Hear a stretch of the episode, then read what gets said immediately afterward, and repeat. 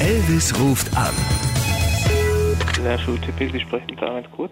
Strecken- und Brückenaufsicht, schönen guten Tag, die Deutsche Bahn hier. Ja, guten Tag. Ich würde Ihnen gerne mal ein, zwei Terminvorschläge reinreichen für die Beseitigung der Schmierereien, die Sie an unserer Brücke veranstaltet haben. Okay, Wissen Sie, wovon ich rede? nein. Ähm, letzte Woche Montag haben Sie sich mit einem Edding oder einem anderen Stift an, äh, an einem Brückengeländer verewigt. Mit einer Liebesbotschaft, denke ich mal, soll das sein. So Initialien mit Herzchen und allem drum und dran. Klingelt's? Äh, ja, Ja, was haben Sie denn da gemacht? äh, ja, das waren Liebesbotschaften Für wen? für meine Frau.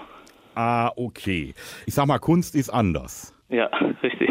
Jetzt äh, würde ich Ihnen vorschlagen, Samstag hätten wir schön Zeit, dass Sie unter Aufsicht, gerne auch gemeinsam, also wir haben quasi reichlich Farbe. Ja. Ja, wie sieht das denn rechtlich aus? Also, ich, äh, Sie, ja, Sie kennen jetzt hier meine Telefonnummer hier, aber Sie kennen ja wahrscheinlich nicht meine, nicht meine Adresse. Ich weiß nicht, worauf Sie jetzt hinaus wollen.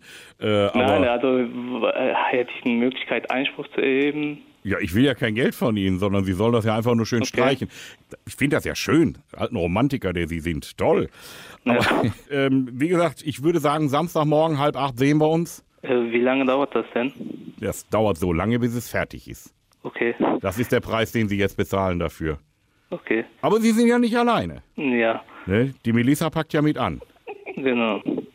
Melissa, du hast auch ein Malerkombi, oder?